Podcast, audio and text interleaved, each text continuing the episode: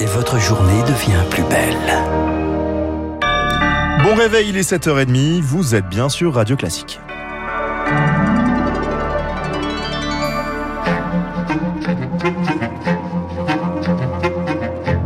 La matinale de Radio Classique avec Gaël Giordana. À la une, Charles, après les tensions en Corse, place à la discussion. Gérald Darmanin arrive ce matin en Corse, à Bastia, quatre mois après les manifestations sur l'île. Réaction à la mort d'Ivan Colonna, décédé après une agression en prison par un détenu djihadiste.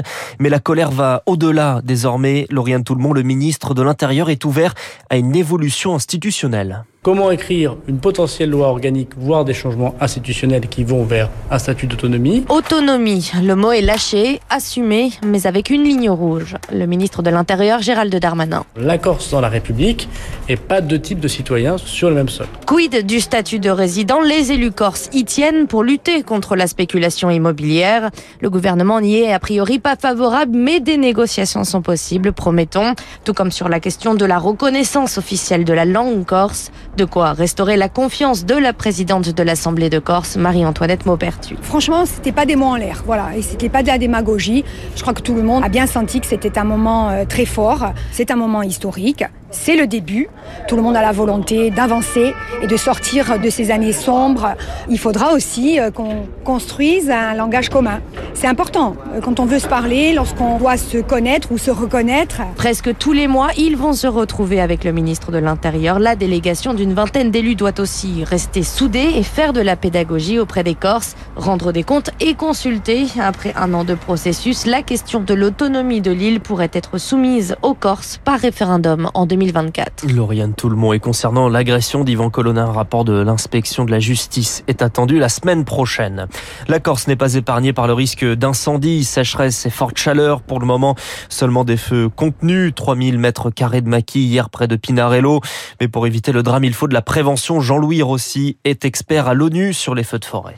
On croise les doigts pour qu'on puisse passer euh, la saison critique en Corse tranquillement, mais on est vraiment sur un brasier. Les opérationnels en sont conscients. On a une politique d'attaque du feu, c'est-à-dire qu'on laisse pas se développer un feu, on, l'attaque avant qu'il prenne une puissance importante, mais on peut pas tout miser sur la lutte et on peut pas leur tout leur demander. Il va falloir qu'on se mette tous autour d'une table et qu'on voit comment on aménage le territoire pour faire en sorte que ce risque diminue, parce que ce risque, on va vivre avec. Hein. En Gironde, ça va mieux. Les feux ne sont pas encore fixés, mais maîtrisés. Des habitants ont pu regagner leur domicile à 6 000 en tout sur les plus de 35 000 évacués. Pour les autres, cela va se faire au compte-gouttes. Prudence, rappelle Sophie Panonacle, députée de Gironde des reprises peuvent vraiment euh, intervenir très rapidement euh, de part et d'autre. Donc, euh, la réintégration des habitants doit se faire dans les meilleures conditions possibles. Hein. Il ne s'agit pas de, dire on, revient dans nos maisons pour évacuer d'ici 48 heures. Donc, toutes les précautions possibles.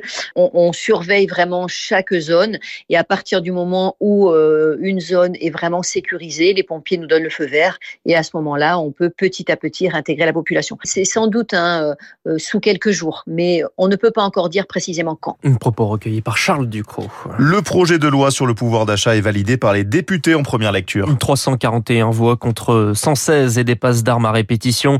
Pas de répit, place au budget rectificatif. Aujourd'hui, Elisabeth Borne ouvre la porte à un doublement de l'aide défiscalisée que peuvent verser les entreprises pour couvrir les frais de carburant jusqu'à 400 euros. Rappelez les bases avant de discuter, la France ne s'apprête pas à dépenser sans compter. Bien au contraire, la règle du déficit à 3% reste un objectif. En 2027, dit Bruno Le Maire, pour y arriver, le ministre de l'économie veut faire des économies, pas de hausse d'impôts.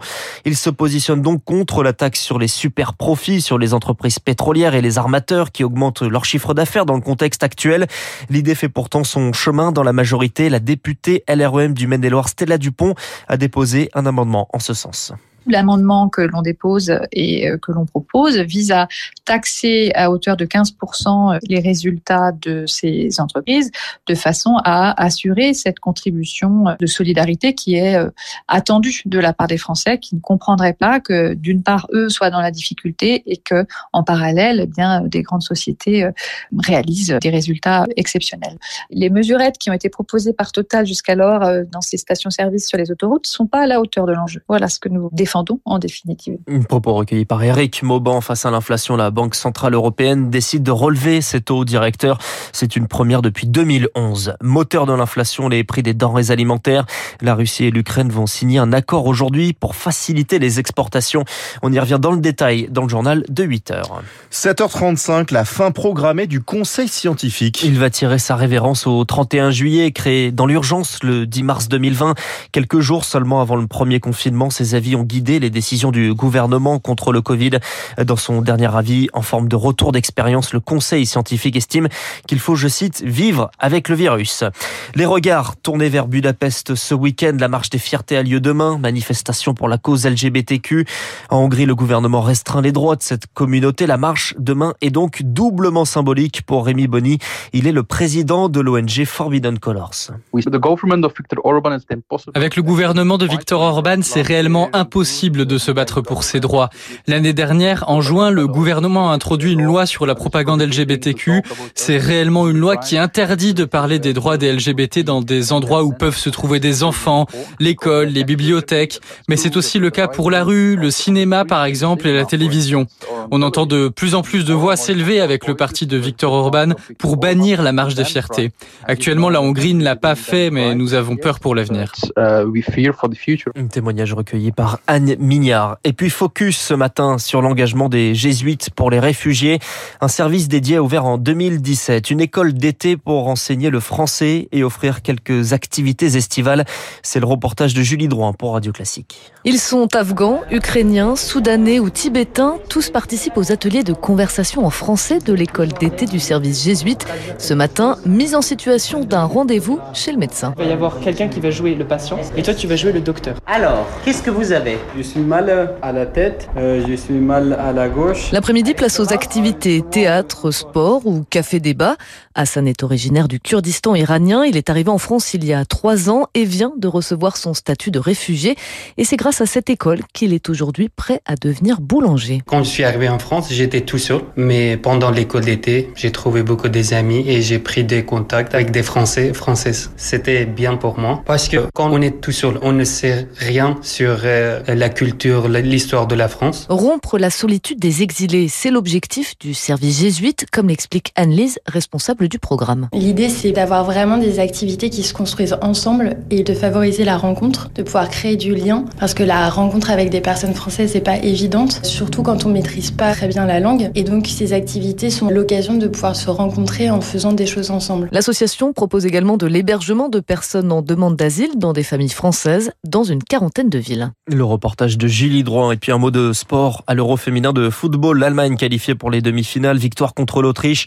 Les Allemandes rencontreront soit la France, soit les Pays-Bas qui s'affrontent demain soir en quart de finale. Bon, on espère que quand même ça sera la France, Charles Bonner. Bon, oui. bah, ça serait pas mal. Prochain journal à 8h avec vous.